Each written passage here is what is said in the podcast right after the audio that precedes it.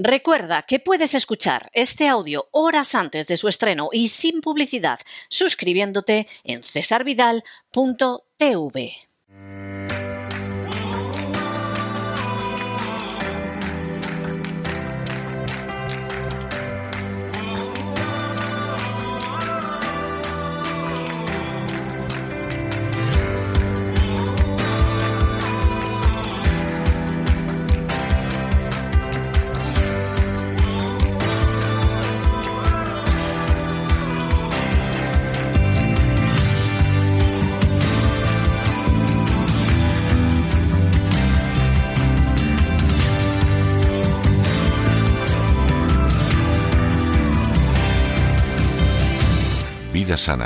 con Elena Kalinnikova.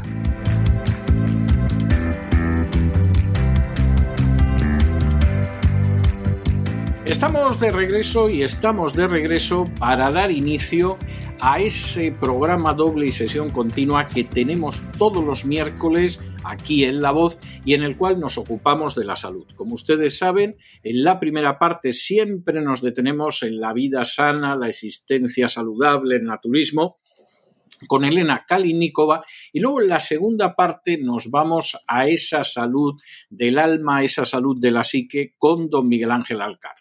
Bueno, pues ya ha llegado dona Elena Kalinikova y nos va a contar algo, como siempre, interesantísimo. Muy buenas noches, Elena. ¿Por dónde vamos hoy? Buenas noches, César. Pues por la petición de nuestro oyente, Ana María, vamos a dedicar dos programas al exceso de ácido úrico. En este programa vamos a ver el origen del exceso de ácido úrico, los síntomas que se dan y las recomendaciones generales y algunos productos y mezclas de alimentos prohibidas. Entonces vamos a ver un poquito eh, cómo se produce el exceso de ácido úrico en nuestra sangre, que provoca, eh, de hecho, eh, que se concentre en sitios como las articulaciones, donde forman cristales de urato que producen inflamación y dolor. Si sufre usted de este problema, sabrá que está muy relacionado con la alimentación y que es común que afecte a articulaciones pequeñas, como es el dedo gordo del pie o de las manos, aunque también puede darse en las juntas de otros huesos, como las rodillas. Y es que el ácido úrico es un problema que no debe tomarse a la ligera, ya que si no se diagnostica a tiempo puede derivar enfermedades como la gota, que de hecho la enfermedad de la gota es una enfermedad de los ricos, así la llaman. Mientras tanto, podéis haceros la idea de por qué se llama así. Pues, ¿cuáles son los síntomas del ácido úrico en exceso en nuestro organismo? La hiperuricemia es el nombre que recibe el hecho de tener el nivel de ácido úrico en sangre demasiado alto. Esta sustancia química es segregada un 70% por nuestro cuerpo y aportada por los alimentos que ingerimos en un 30%. Y el exceso de ácido úrico se convierte en cristales que se acumulan en las articulaciones y generan dolor. Pues vamos a ver cuáles son los síntomas.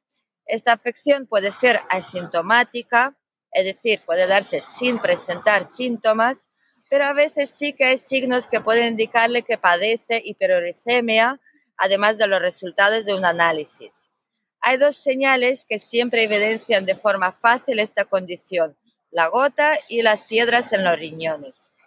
Así, debido a la acumulación de cristales en las articulaciones, uno de los síntomas más comunes de ácido úrico sería el dolor en el dedo gordo del pie o la rodilla, así como en otras articulaciones. Esto puede derivar en lo que se conoce como un ataque de gota.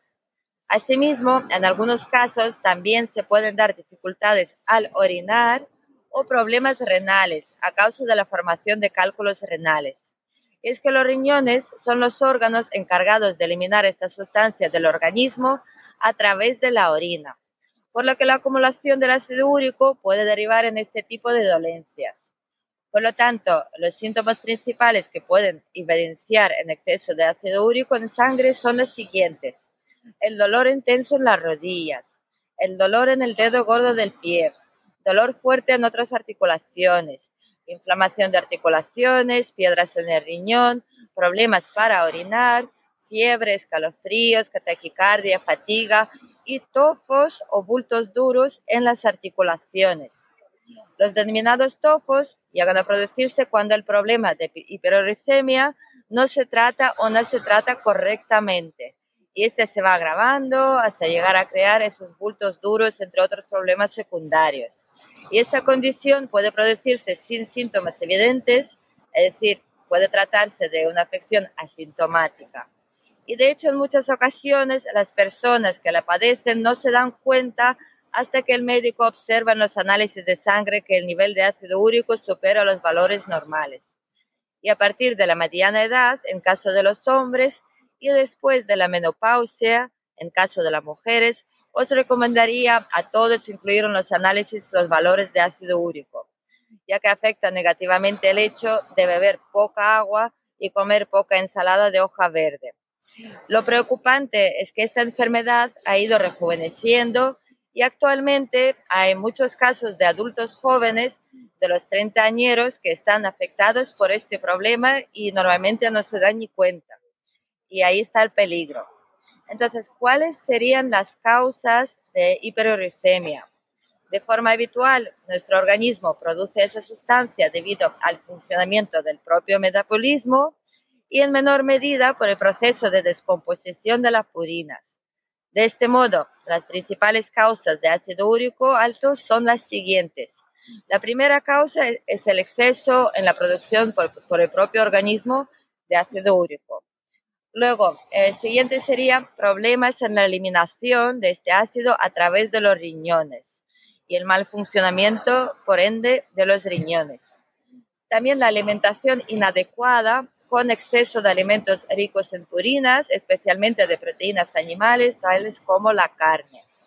Y consumo de alcohol también acelera el desarrollo de la enfermedad, ya que acelera el metabolismo de las purinas, los que se convierten más rápidamente de lo que deberían en el hígado en el ácido úrico.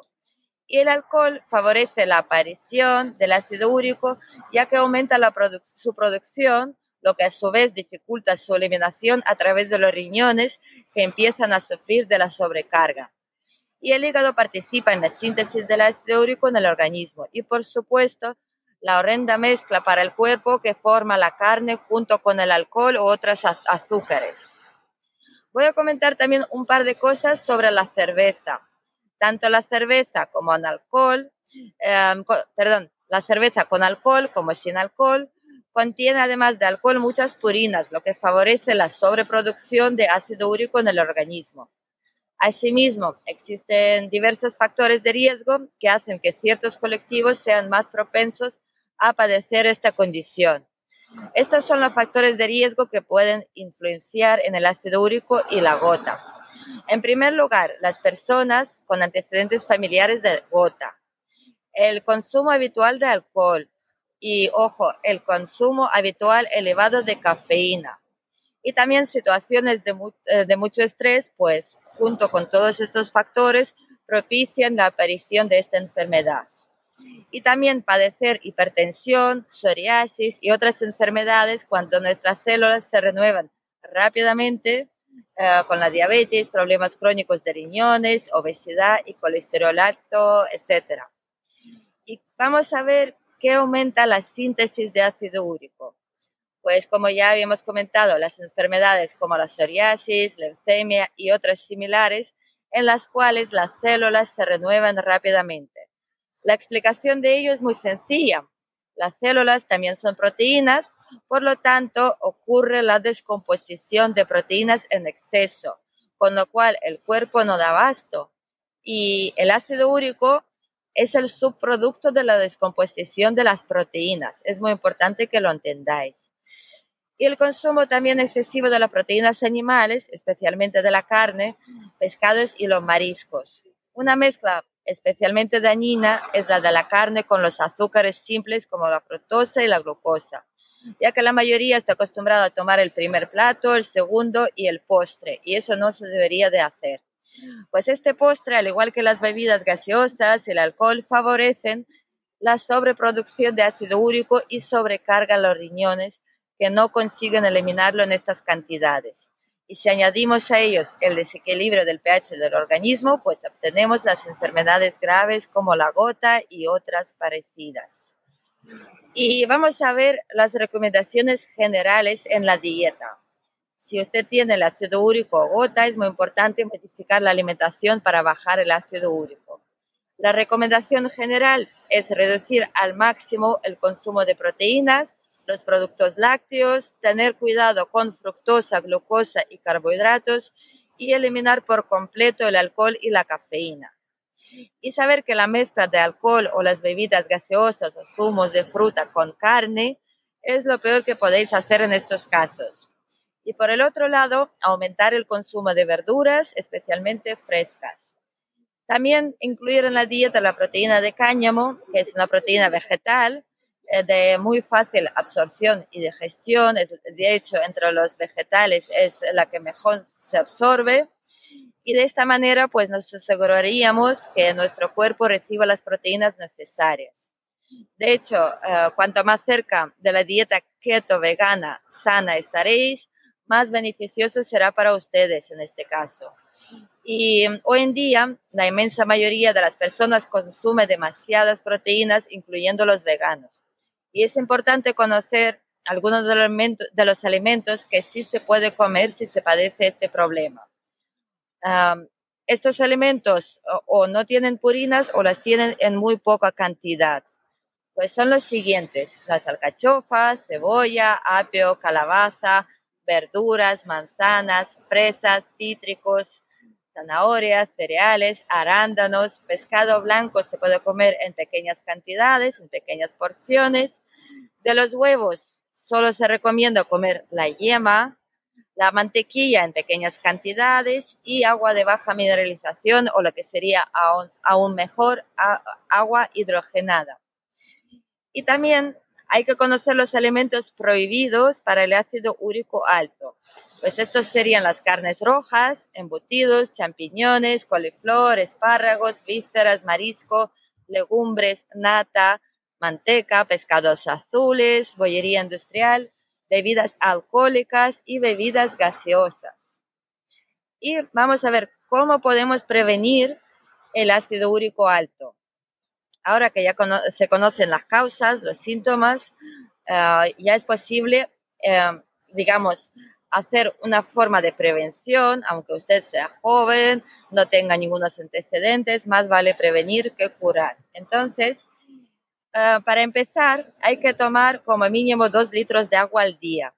Y si se comenzara a tomar síntomas, habría que aumentar esa cantidad diaria a dos litros y medio por lo menos. También hay que tomar infusiones diuréticas y antiinflamatorias como la manzanilla, y la cola de caballo dos veces por semana. Y en el siguiente programa vamos a ver los trucos naturales para bajar el ácido úrico y las infusiones que facilitan su eliminación.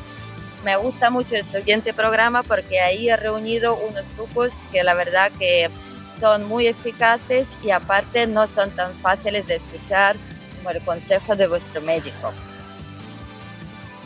Pues muchísimas gracias, Elena. Muchas gracias por todo y nos volvemos a encontrar la semana que viene. Hasta la semana que viene, César. Un abrazo para todos.